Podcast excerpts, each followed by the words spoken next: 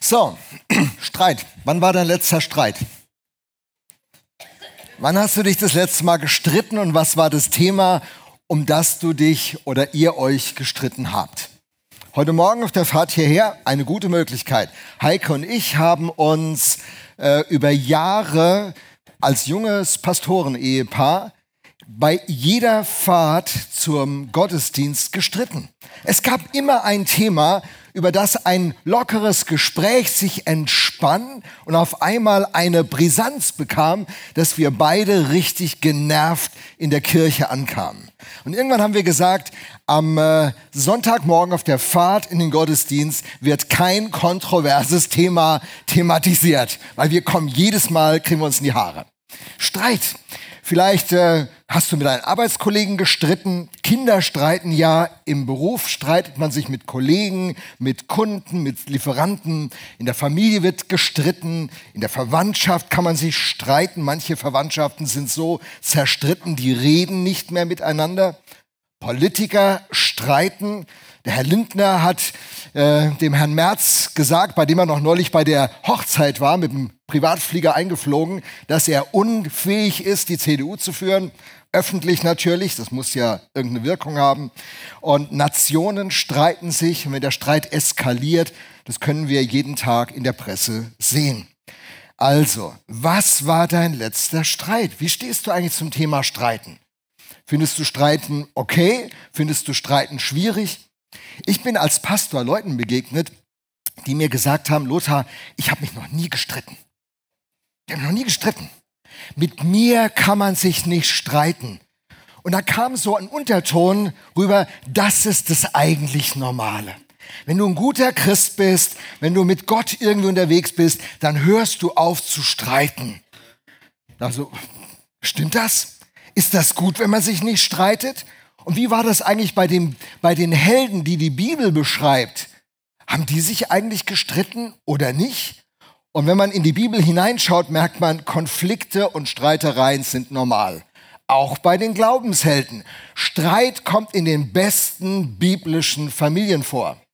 Streit ist im Alten Testament so präsent, dass Gott Gebote erlässt, wie man bei Streit verfahren soll. Und auch im Neuen Testament wird es deutlich, dass Streit dazugehört. Sogar die engsten Freunde von Jesus haben, während sie mit Jesus zusammen sind, sich gestritten. Ihr Thema, es heißt, es erhob sich auch ein Streit unter ihnen, wer von ihnen als der Größte gelten sollte. Streitthema, Macht, Einfluss, wer hat hier das Sagen, ich will bestimmen. Und es beginnt schon im Sandkasten und es endet im Altenheim. Und das ganze Leben dazwischen. Und zu sagen, Streit, Konflikt, das ist nicht mein Thema, das ist fatal. Wir müssen mit Streit umgehen lernen. Gibt es Streit eigentlich in so einer Kirche? Ich habe einen Cartoon gefunden, vielleicht gefällt es euch.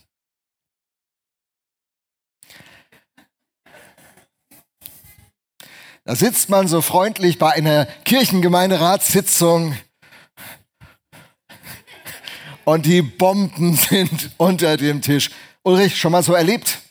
Ja, dann sind wir, wir sind eins. Das ist unsere Erfahrung.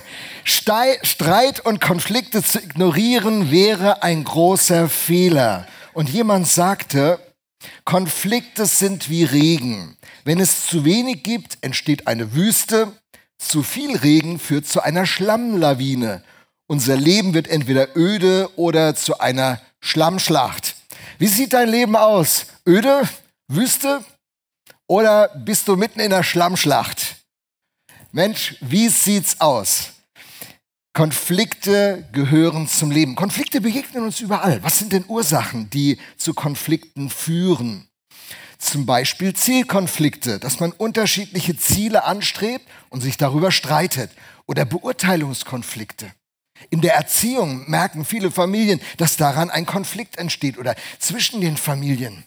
Als wir unser erstes Kind bekamen, unser Arno, der hier immer wieder ja auch predigt, da äh, haben andere Freunde auch ihre ersten Kinder bekommen. Und dann hat man über Kindererziehung gesprochen, wie man richtig wickelt und mit den Windeln das macht und ob Puder oder Creme. Und dann kamen diese ganzen Fachdiskussionen, die nur Familien führen können. Und da gab es schon mal so einen Meinungsstreit, so beurteilt, das ist besser wie das. Das beurteile ich anders wie das. Oder man war auf einem Geburtstag, hat ein Gespräch geführt und jemand hat etwas gesagt, was den einen verletzt und der andere es überhaupt nicht schlimm fand. Man hat eine Situation unterschiedlich beurteilt. Verteilungskonflikte, Wertekonflikte, Rollenkonflikte. Der stärkste Anlass für Konflikte sind Beziehungen. Beziehungskonflikte. Aber wisst ihr was? Konflikte, die können schaden, aber Konflikte können auch nützen. Wenn man auf Konflikte schaut, muss man beide Aspekte im Blick behalten. Manchmal wird man am Ende sagen, gut, dass es diesen Konflikt gab, weil. Und manche Konflikte sind so zerstörend, dass sie die Existenz von Menschen ruinieren. Aber Konflikte haben das Potenzial. Was ist das Potenzial von Konflikte? Konflikte aktivieren uns. Manchmal ist man so einer Lethargie, hat sich bequem eingerichtet. Das kann in der Partnerschaft sein, das kann im Job sein, das kann in der Nachbarschaft sein. Ein Konflikt bricht auf. Man muss beginnen zu reflektieren, was ist eigentlich meine innere Position? Was ist eigentlich meine Rolle hier in der Familie? Und dann, dann tut ein Ehepartner den anderen herausfordern, du hilfst zu wenig im Haushalt, du kümmerst dich zu wenig um die Finanzen, du kümmerst dich zu wenig um die Kinder. Und so ein Anlass, der zunächst ein Konflikt ist, kann zu einer sehr konstruktiven Entwicklung führen, die das Ehepaar besser zusammenbringt, die die Erziehungsqualität in der Familie verbessert und die das Klima in, im Miteinander deutlich verbessert. Und so ist es auch in Firmen. Manchmal muss man mit einem Kollegen einen Konflikt vom Zaun brechen. Manche Kollegen leben ja auf Kosten vom Team. Habt ihr so Kollegen? Nein, keine Meldung. Solche Leute gibt es ja immer, die auf Kosten anderer leben.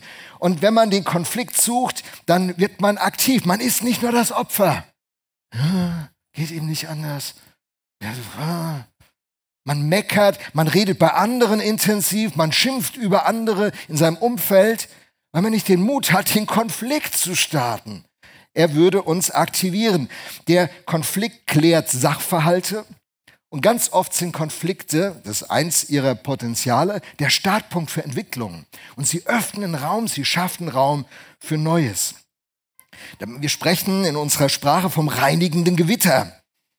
Oder ein Sportteam, das so schlecht spielt wie mein Lieblingsverein Werder Bremen gestern Abend. Es ist ein Leid. Die haben gegen Köln 1 zu 7 verloren. Dass ich heute positiv drauf bin, da könnt ihr dankbar sein. Was haben die nur gemacht? Und der Rat ist, mal Trainer weg, Mannschaft zusammen, eingesperrt, sagt euch mal die Meinung, sucht den Konflikt, klärt, was hier in der Mannschaft nicht stimmt schreit euch an, werft euch die Dinge an den Kopf, ordnet es miteinander und kommt wieder als ein Team aus der Kabine. Konflikte können ein Standardvorteil sein. Wenn eine Fähigkeit für Konflikte entsteht und die Bereitschaft, Konflikte einzugehen, das kann ein Standortvorteil im Leben sein. Durch Konflikte werden Unterschiede deutlich, das ist manchmal hilfreich. Konflikte können helfen, dass die Einheit wiederhergestellt wird, dass Bestehendes bewahrt wird, was wertvoll ist und wert ist, bewahrt zu bleiben, oder dass Bestehendes in eine Veränderung kommt, dass Veränderungen herbeigeführt werden. Konflikte helfen uns zu begreifen, dass das Leben oft vielschichtiger ist und nicht so schwarz-weiß, wie viele das Leben gerne hätten. Wir sind herausgefordert von diesem Leben, das nicht immer super einfach ist. So die Frage ist nicht, ob wir streiten, sondern wie wir streiten, wie wir gut streiten, wie wir gut und kon konstruktiv Konflikte anpacken. Wenn wir Konflikte nicht konstruktiv anpacken, zerfressen und zerstören sie am Ende unsere Beziehungen. Aus herzlich wird höflich, aus nah wird Distanz. Aus Vertrauen wird Misstrauen. Aus Kommunikation vom Herzen wird eine distanzierte, höfliche Kommunikation. Beziehung findet nicht statt. Konflikte konstruktiv anzupacken, ist entscheidend für unser Leben. Hey, und Jesus hat Konflikte in seinem Leben zugelassen und gesucht. Er hat Konflikte mit den Pharisäern, das waren die frommen Leute seiner Zeit, gesucht. Er hat Konflikte mit seinen Jüngern sogar gesucht, hat ihnen Fragen gestellt, die sehr unangenehm waren und Konfrontationen. Dem Petrus sagt er mal, geh hinter mich, Satan. Nette Ansprache vom Chef. Und äh, er hat sogar, sogar seine Familie nicht verschont von einem Konflikt. Hey, deine Eltern sind draußen, die sagen, hör mal auf, hier so rumzuspinnen, komm nach Hause und werd wieder Zimmermann. Wer ist mein Vater und meine Mutter? Alle, die den Willen meines Vaters tun. Oh, das war aber nett, du. Deine Familie ist draußen und du sagst, Familie, das sind alle die, die mit Gott unterwegs sind. Da, äh, ich sage euch, die Geschwister haben nicht gut empfunden an der Stelle. Die erste Gemeinde hat auch mit Konflikten zu tun gehabt und der Apostel Paulus, der gibt eine klare Anweisung, wie man damit umgehen kann. Und die kann uns so eine kleine Markierung mal geben auf dem Weg, bevor wir dann persönlich werden. Ich dachte, ich gebe euch erstmal so einen Sachüberblick, ich führe euch mal so ein bisschen biblisch ein. An den zweiten Teil wird es persönlich. Darauf freue ich mich. Ich hoffe, du auch. Der Paulus sagt, wenn ihr zornig seid, Timeout, Zorn. Darf man zornig sein als Christ? Als Jesus einmal einen Kranken heilt, sind die Frommen der Zeit sehr skeptisch und sagen so, Moment, es ist Sabbat, am Sabbat heilt man nicht. Das ist der Tag der Juden, wo nichts, keine Arbeit gemacht wird. Und da heißt es, und Jesus wurde zornig wegen der Härte ihres Herzens. Es gibt Gründe, wo sogar Jesus zornig wird. Und der Zorn Gottes ist ein Thema, das selten behandelt wird. Ich freue mich schon, wenn wir in diese Predigten mal reingehen und mal in diese Spezialthemen gucken. Zorn kann etwas Gutes sein. So, Paulus schreibt, wenn ihr zornig seid, dann ladet nicht Schuld auf euch, indem ihr unversöhnlich bleibt. Lasst die Sonne nicht untergehen, ohne dass ihr einander vergeben habt. Gebt dem Teufel keine Gelegenheit, Unfrieden zu stiften. So, sein Rat ist, hey, wenn es zu einem Konflikt kommt, wenn es zum Streit kommt, wenn es euch emotional packt, wenn ihr zornig werdet, dann ladet nicht Schuld auf euch indem ihr unversöhnlich bleibt. Also das ist eine Emotion, ich bin nicht bereit, auf den anderen zuzugehen, ich bin in einer unversöhnlichen Ausgangslage. Das ist ja, damit ihr nicht unversöhnlich bleibt. Also im Moment ist diese Emotion da, die darf sein. Da ist der Zorn, diese Emotion. Und dann sagt der Apostel, pass auf, dass du nicht schuldig wirst. Lade keine Schuld auf dich, während diese Emotion dich packt. Und dann lass die Sonne nicht untergehen, ohne dass ihr einander vergeben habt. Es geht um Vergebung und Versöhnung, die wir anstreben sollen und das Ganze zeitnah. Denn der Konflikt sucht immer die Arena. Wenn du den Konflikt, wenn er in dein Leben kommt, wenn der aufbricht, wenn du den gewähren lässt, dann sucht der Konflikt die Arena. Stell dir vor, was ich mit, der Lukas sitzt immer so rechts von mir, von der Bühne aus. Er ist von daher ein beliebtes Beispiel für mich. Und da wir uns jede Woche treffen, können wir immer alles klären, was schief geht. Ja, ich bin ja so ein spontaner, manchmal auch ein frecher Typ, von daher kann schon manchmal was schief gehen. So, ähm, was war der Punkt? Jetzt habe ich den Faden verloren. Der Konflikt sucht die Arena. Sehr gut. Wenn ich mit dem Lukas einen Konflikt habe, mich geärgert über den Lukas, kommt eine Emotion in mir hoch. Kennt ihr das? Also ich will gerne, sind wir in einem Boot hier? Ja. Ne? Also, Konflikt, du ärgerst dich, eine Emotion kommt hoch. Ich habe jetzt nicht zeitnah mit Lukas das angesprochen und komme nach Hause und sitze am Mittagstisch. Was mache ich?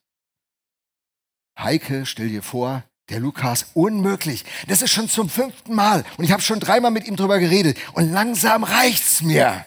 Und dann fange ich an mit Heike drüber zu reden. Und dann arbeitet es in mir, und dann rede ich noch mit einem anderen. Und weil ich ja Christ bin, rede ich im Vertrauen mit anderen, sage ich es auch nur, nur zum Gebet weiter. Du, der Lukas, der ist echt in Nöten, kannst du für ihn beten? Guck mal, was ich mit ihm gerade wieder erlebt habe. Predigt letzte Woche. Spielt alles zusammen. Der Konflikt sucht die Arena.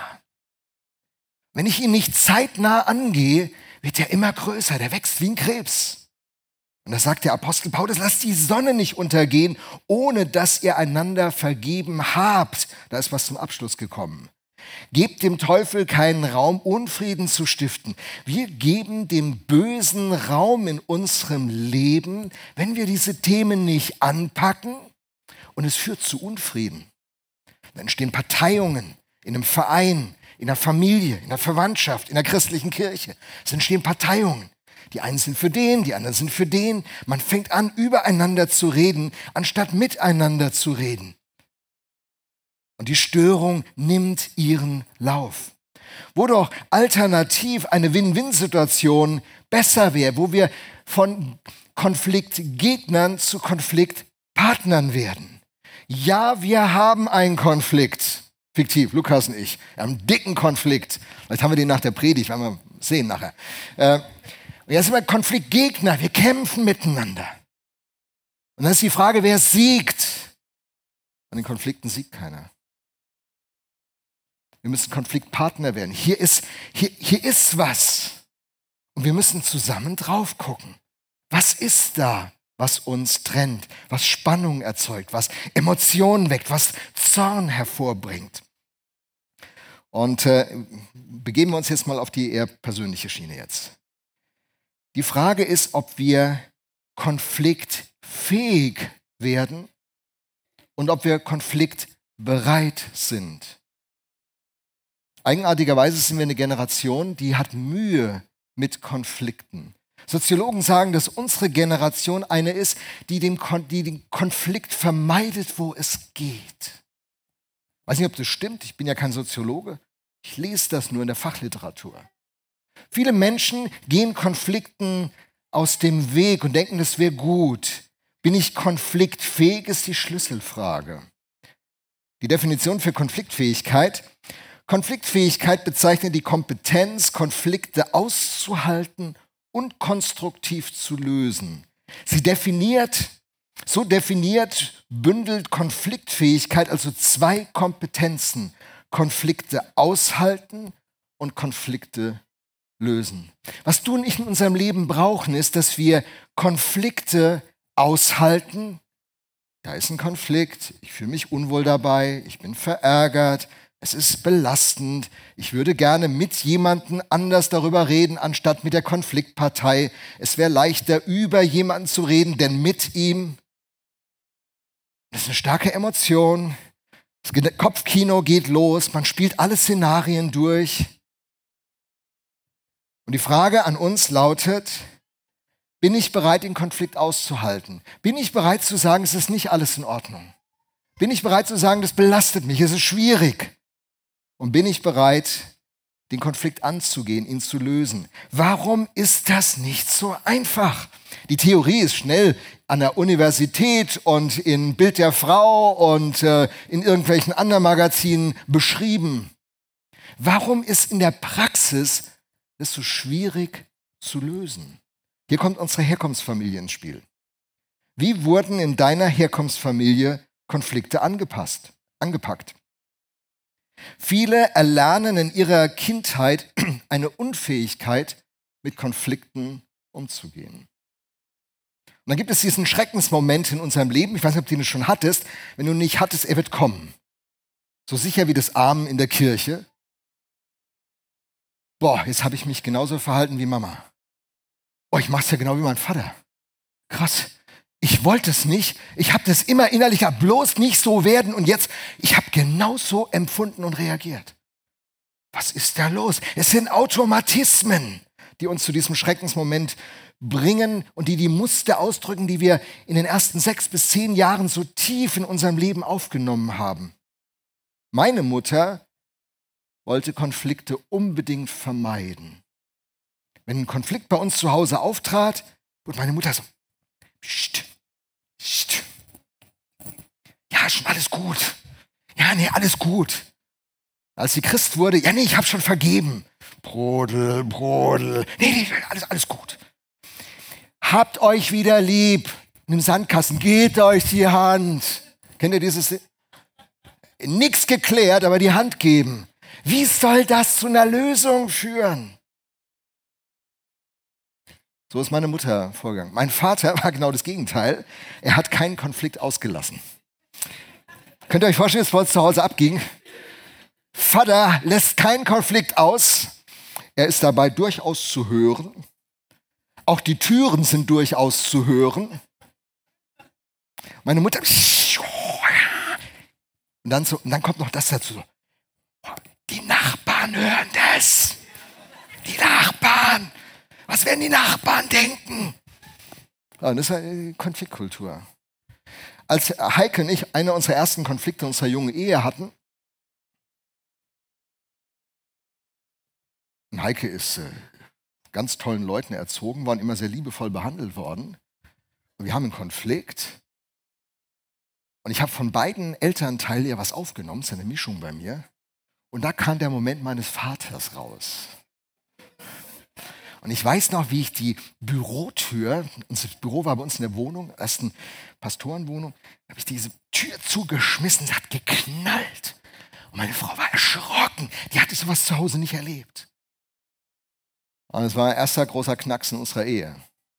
Wir haben übrigens viele Konflikte im Laufe unseres äh, Lebens gehabt und so gerne würde ich an der Stelle in Vergangenheitsform sprechen. Wir haben bis heute Konflikte. Der Unterschied zur frühen Ehe, zur heutigen Ehe ist, dass wir Wege gefunden haben, damit umzugehen und die Zeit zwischen Konflikt und Klärung nicht mehr so lange ist wie früher. Aber ansonsten ist bei uns alles gleich. Das ist die Wahrheit über uns. Wir mussten das lernen. Wie, wie entwickelt man diese, diese Konfliktfähigkeit? Man muss begreifen, was sind die Konfliktmuster? Was sind die Konfliktmuster, die du aufgenommen hast in deiner ganzen Sozialisation? Die einen werden passiv. Ein Konflikt kommt, man wird ganz, oh, man ist wie gelähmt. Andere werden aggressiv, laut, aufbrausend. Gibt es Leute, die im Konflikt schnell klein beigeben. Ja, nee, ist schon gut. Ja, nee, alles gut. Wir machen es so, wie du sagst. Andere manipulieren. Nee, ist schon, äh, komm, wir können es so machen wie du. Und dann bauen sie ihr.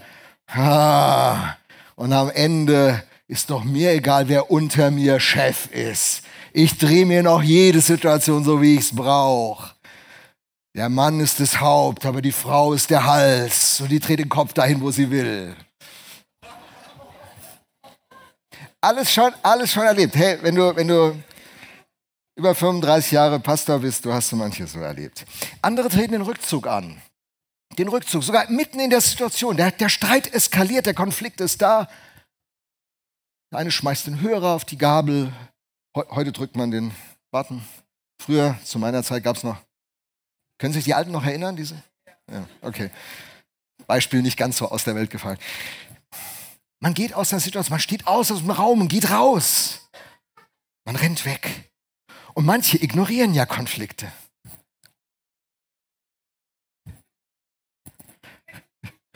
Die Schlammlawine kommt.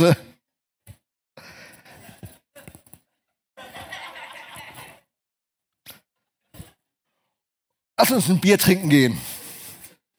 Aber wir sind in der christlichen Gemeinde, sorry. Komm, wir gehen Kaffee trinken. Alles gut, alles gut. Ja, hey, ich weiß nicht, was für ein Konflikttyp bist du? Welches Muster hast du aufgenommen? Das ist die eine Komponente. Die nächste Komponente, was für ein Konflikttyp bist du? Bist du die Schildkröte? Konflikt kommt und du ziehst dich zurück. Und dann ziehst du dich zurück in deinen Panzer und der ist dick. Da erreicht dich keiner. Und dann beginnt dein Kopfkino. Du beginnst mit dir zu diskutieren. Du denkst alles durch, die Argumente. Und was müsste ich dem sagen? Und wie könnte ich reagieren? Das ganze Kopfkino geht los. Du denkst eben alles durch, spielst alles durch. Aber auf einen echten Konflikt lässt du dich nicht ein. Du bleibst in deinem Panzer und äh, bleibst in der Situation, aber du bleibst in deinem Panzer. Alles spielt sich nur in deinem Inneren ab. Und es zerfrisst dich. Es macht dich kaputt. Es lässt sich distanziert werden. Es macht dich bitter. Da wächst eine bittere Wurzel. Du übernimmst Opfermentalität. Immer auf die Kleinen. Immer auf mich. Warum? Und dann kommt Gott irgendwann noch ins Spiel. Gott, warum lässt du das alles zu? Der liebe Gott sagt, um dich zur Reife zu bringen, denn mein Ziel ist, dass du ein reifer Mensch wirst. Oh, will nicht reif werden. Ich will ein Kind bleiben. Jemand muss mich pampern, füttern, ernähren, heizen, das Zimmer aufräumen. Ich will nicht Verantwortung für mein Leben übernehmen.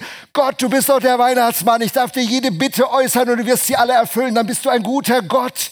Gott sagt, ich bin ein guter Gott, ich will dich zur Reife bringen, du hast ein enormes Potenzial und deswegen schicke ich ein paar Störungen in dein Leben, damit du aus deiner Lethargie aufwachst, weil du wachsen sollst. Nein, die anderen sind nicht immer schuld. Du musst Verantwortung für dein Leben nehmen. Uh, uh. Schildkröte. Aber weißt du, im Panzer ist es warm. Im Panzer ärgert dich keiner. Im Panzer hast du immer recht. Na, geht's dann den nächsten Konflikttypen, den Gorilla. Gorilla. Mein Vater war ein Gorilla. Ich habe Gorilla-Züge, muss ich zugeben. Ist mir peinlich, aber ich denke, ist der Ruf erst ruiniert, lebt sich völlig ungeniert. Also, so sieht's aus bei mir. Ja, ja der Applaus hätte gepasst, aber egal. Der Gorilla, er wird laut, er schreit, er hat Emotionen, er wird angreifen, er verbreitet Angst. Im Konflikt könnte er sogar töten. Also mit Worten, mit spitzen Bemerkungen, mit äh, gewieften Aktionen. Ach, dir zeig ich's. Er ist konfliktfreudig, aber nicht unbedingt konfliktfähig. Viele sagen, ich bin offen, bei mir weißt du, was gedacht wird, ich sag klar, was Sache ist. Ja, vielleicht bist du ja konfliktbereit, freudig, aber vielleicht nicht konfliktfähig. Ich könnte sagen, ich bin halt ein direkter Mensch, so ist das. Mein Vater hat immer zu Hause, ich bin ebenso. Und damit musste der Rest klarkommen. Ich bin ebenso. Viele Menschen sagen, ich bin ebenso. Und Jesus sagt dir, du brauchst aber nicht so zu bleiben, wie du bist. Kann ich verändern. Gorilla. Und dann, nächster Konflikttyp, der Hase. Ah, ein schöner Hase, gell? Ja, der rennt weg, der springt sogar aus seiner Konfliktsituation. Das ist der, der aufsteht im Gespräch. Wenn er Gefahr wittert, dann rennt er weg. Er vermeidet schwierige Begegnungen. Er vermeidet diese ganzen Konfliktsituationen. Ach, deshalb rennt er ja weg. Bei wie vielen Konflikten in deinem Leben bist du schon weggerannt? Ja, und dann haben wir noch so einen äh, Kollegen hier. ja. Konflikt? Nö, kein Konflikt. Die anderen haben mit mir immer einen Konflikt, aber es gibt keinen Konflikt. Ich habe keine Konflikte, ich habe recht. Weiß gar nicht, was euer Problem ist. Er ist überhaupt nicht sensibel. Sei doch mal sensibel, sagt man ihm weiß nicht, was die anderen wollen. Ich bin doch sensibel. Man tut dem Elefanten ein bisschen Unrecht, der ist ja sehr sensibel. Ist ein Synonym hier, der Elefant ne, im Wohnzimmer. Ja, und dann, dann haben wir noch, haben wir noch einen letzten, letzten Freund, eine Kollegin. Uh, die Schlange. So eine Schlange, die hört die ganze Zeit ruhig zu. Mhm. Mhm. Sie paraphrasiert. Habe ich dich richtig verstanden? So und so? Aha. Ja, nee, ich kann dich verstehen. Wir alle hier verstehen dich. Und in ihr baut sich etwas auf. sie ganz, ganz lange. Und dann gibt es diesen kurzen Moment, wo sie zubeißt. Und auf einmal ist dieser ruhige, geduldige, nette, so freundliche, so empathische, der, der dich mit einem Biss killt. Mit einem Wort, mit einer Bemerkung. Er hat genau deine Schwachstelle beobachtet und dann beißt er zu. Oder legt sich spielerisch um deinen Hals und zieht immer mehr zu. Das Fass war voll nicht mit mir. So machst du das nicht mit mir. Was für ein Konflikttyp bist du? Oder welche Mischung? Was findest du bei dir? Aber weißt du, die Schildkröte, die hat auch eine Stärke. Wenn sie sich zurückzieht und reflektiert, nachdenkt, aber dann wieder rauskommt und dann die, die, die, Diskussion nicht nur in ihrem Inneren, im Panzer führt, sondern sich dann auf dieses Gespräch einlässt und Feedback gibt, dann kann die, kann die Schildkröte ein toller Konflikttyp sein. Der Gorilla, hey, der hat ja diese Stärke, dass er Konflikte ansprechen kann. Er müsste einfach seine zerstörenden Ref Emotionen reflektieren, nachdenken, einen Bezug zu sich selber bekommen, Kontakt zu sich selber aufnehmen und merken, hey, du bist im Moment verärgert, du bist verletzt, du bist frustriert. Und wenn diese Emotionen rausgefiltert werden, ist diese Klarheit, Themen anzusprechen, eine tolle Begabung. Und der Hase, der wegspringt, er kann erstmal Abstand zur Situation herstellen. Manchmal hilft es, Abstand in so einer Konfliktsituation herzustellen. Er müsste reflektieren und dann sachlich zurückhüpfen und sagen, wir haben hier ein Hühnchen zu rupfen, was der Hase nicht sagen wird. Und der Elefant, er hat ja die Stärke, dass er Ruhe reinbringt in eine Situation, nicht alles sofort persönlich nimmt so ein Typ wie ich, der so manchmal ein freches Mundwerk hat, das ist schon was Tolles, wenn andere nicht sofort alles persönlich nehmen und auf die Goldwaage legen. Eigentlich toll, so ein Elefant, der hat eigentlich tolle Möglichkeiten in einem Konflikt sich zu verhalten. Aber er müsste Sensibilität entwickeln. Er müsste eine Wahrnehmung für den anderen entwickeln, dann könnte er seine Stärke ausspielen. Und unsere Schlange, sie müsste einfach lernen, ruhig zu bleiben bis zum Schluss und das, was in ihr stattfindet, auch ehrlich zu reflektieren und damit umzugehen. Denn es ist eins zu sagen, ich bin ruhig und ich hab's und ich habe Verständnis. Wenn es aber nicht der Fall ist, dann ist es besser zu sagen, das hat mich verletzt, das frustriert mich. Alle Konflikttypen haben ihre Stärke. Für alle Konflikttypen ist es wichtig zu reflektieren und sich auf den Weg zur Konfliktfähigkeit zu begeben. So, wie lösen wir nun Konflikte? Ich weiß, dass es Konflikte gibt. Ich weiß, dass Konflikte was Gutes auch haben können. Ich weiß, dass Konflikte aber auch gefährlich sind. Ich muss offensiv mit ihnen umgehen. Ich weiß das alles. Ich äh, weiß, dass meine Herkunftsfamilie mein Konfliktmuster geprägt haben und ich verstehe, welche Muster in meinem Leben sind. Dann entdecke ich noch, was für ein Typ ich bin im Umgang mit Konflikten. Und jetzt kommt es zur Frage der Lösung. Wie lösen wir Konflikte? Erstens, wir anerkennen die Realität des Konfliktes. Wir erkennen die Muster, wir verstehen, was für ein Typ wir sind und wir sagen, ich will mich den Konflikten meines Lebens stellen. Ich will eine Reife entwickeln. Das kleine Kind rennt weg, heult und ruft nach Mama oder Papa. Ein reifer Mensch stellt sich, stellt sich den Folgen seines Handelns, stellt sich seinen sozialen Bezügen mit all dem, was da passiert. Es ist nicht schlimm, dass es einen Konflikt gibt. Es ist nicht schlimm, dass auch in der Kirche Konflikte sind. Es ist nicht schlimm, dass in Familien Konflikt auf aufbricht. Konflikte haben ein Potenzial. Nutze sie. Lass keinen Konflikt verstreichen, ohne dass du daran wächst. Ich will den Konflikt aushalten. Das ist ein Zeichen von Reife. Und dieser Realität sich zu stellen. Vielleicht ist es der einzige Punkt der Predigt, den du mitnimmst, wäre doch schon mal ein guter. Dann, zweitens, die Motive klären. Erstens, ich will Versöhnung, keine Schuldzuweisung. Ich will nicht gewinnen. Und ich will auch nicht Schmerz vermeiden. Gehen wir kurz rein. Ich will Versöhnung. Ein Gespräch, das einen Konflikt aufgreift mit dem Ziel, dass die Herzen sich wieder begegnen. Dass wir wieder Nähe miteinander haben. Selbst wenn wir nicht einer Meinung sind. We agree to disagree.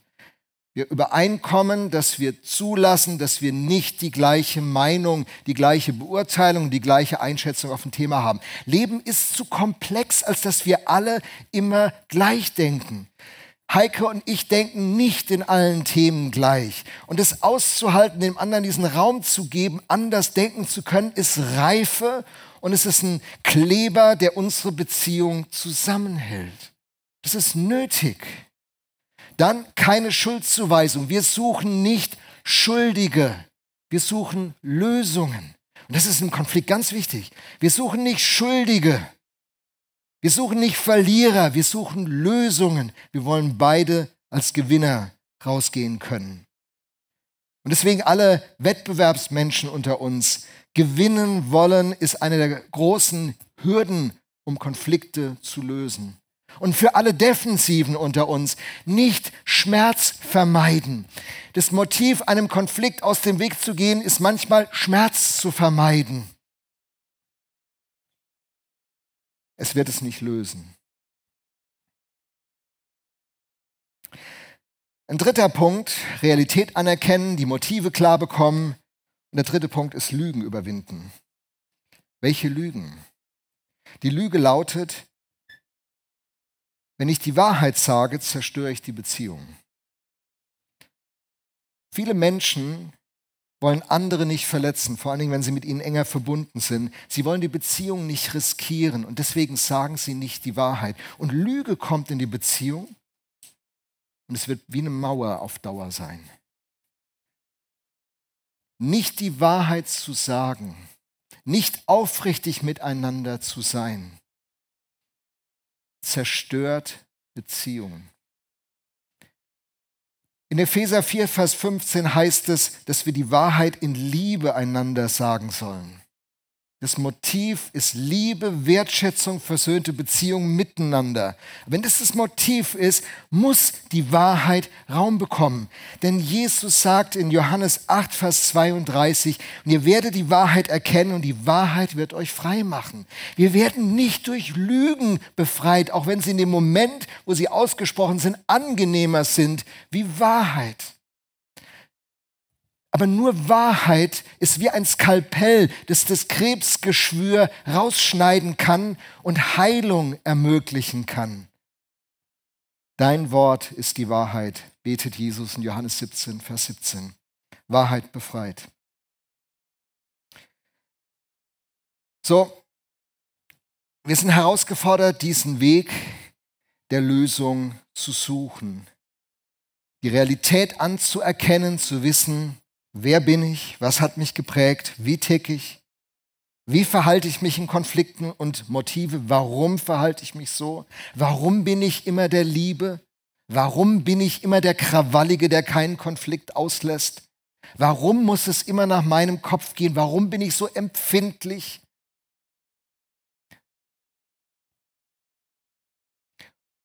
Und meine Motive zu klären und der Lüge abzuschwören, dass die Wahrheit der andere nicht erträgt. Jesus gibt ein, eine ganz praktische Hilfe, wie Konflikte gelöst werden. Er hat sieben Schritte, die er aufzeigt in Matthäus 18, Vers 15. Im April letzten Jahres habe ich darüber gepredigt und wir werden ähm, sowohl in unserer App zu diesem Gottesdienst heute als auch auf unseren Seiten diese Predigt nochmal verlinken. Da habe ich die sieben Schritte, die Jesus vorschlägt, die fast identisch sind zu dem, was ich heute hier gesagt habe, illustriert, lebendig gemacht, aufgezeigt. Ihr könnt sie nochmal nachhören zur Vertiefung. Aber die Frage, mit der wir jetzt hier enden wollen, lautet, was ist dein nächster Schritt? Was musst du reflektieren? Kennst du deine Konfliktmuster? Weißt du, was für ein Konflikttyp du bist? Welche Konfliktfähigkeit hast du in deinem Leben entwickelt? Bist du bereit, Konflikte auszuhalten? Und bist du bereit, Konflikte anzugehen? Hey, was ist dein nächster Schritt? Was musst du anpacken? Vor was läufst du weg? Was ignorierst du, obwohl es dich belastet und sogar dein Leben zerstört? Und schließlich, was musst du loslassen? Hast du mal überlegt, warum bist du so krawallig, so rechthaberisch? Warum bist du gerade so mürrisch und so unzufrieden? Warum fühlst du dich so unterlegen als Opfer? Könnte es sein, dass du Themen deines Lebens ignorierst, auf die du schauen musst? Könnte es sein, dass Gott Themen in deinem Leben antippt, die du gerne mit einem Quick-Fix, mit einer schnellen Lösung, ein schnelles Gebet, jemand soll mir die Hände in die Frisur legen, für mich vollmächtig beten und dann ist das Problem gelöst und Gott sagt, ich will dich zur Reife bringen. Stell dich deiner Situation, wachse daran. Das ist eine Riesenchance. Was musst du loslassen? an Gründen, die dich rechtfertigen, den anderen schuldig machen? Was projizierst du auf andere, was eigentlich in dir unrund ist? Und die gute Nachricht ist, Jesus sieht in unser Herz. Er weiß alles, was unrund ist in unserem Leben. Und er kommt nicht, um uns zu verurteilen. Jesus Christus ist auf diese Welt gekommen, um Schuldigen ihre Schuld zu vergeben, um Verletzten ihre Wunden zu heilen, um Hoffnungslosen Zukunft und Hoffnung zu geben. Jesus Christus ist gekommen, am Kreuz an deiner Stelle gestorben, um alles, was gegen dich spricht, auf sich zu nehmen, damit alles nur noch für dich spricht. Deswegen haben Christen, die diesem Jesus begegnen, eine Riesenfreiheit. Da ist keine Verdammnis mehr für die, die mit Jesus Christus in diesem Leben stehen. Egal was passiert ist, da ist keine Verdammnis. Was für eine Hoffnung. Was für eine Hoffnung für deinen Arbeitsplatz, für kaputte Beziehungen im engsten Umfeld, zu Kindern, zu Eltern, zu, zu ehemaligen Freunden. Was für eine Hoffnung. Da ist keine Verdammnis. Und du hast versagt und du bist schuldig. Aber dein Versagen und dein Schuldigsein spricht nicht immer gegen dich. Jesus radiert es aus und gibt dir einen brandneuen Start. Das ist sein Plan für dein Leben.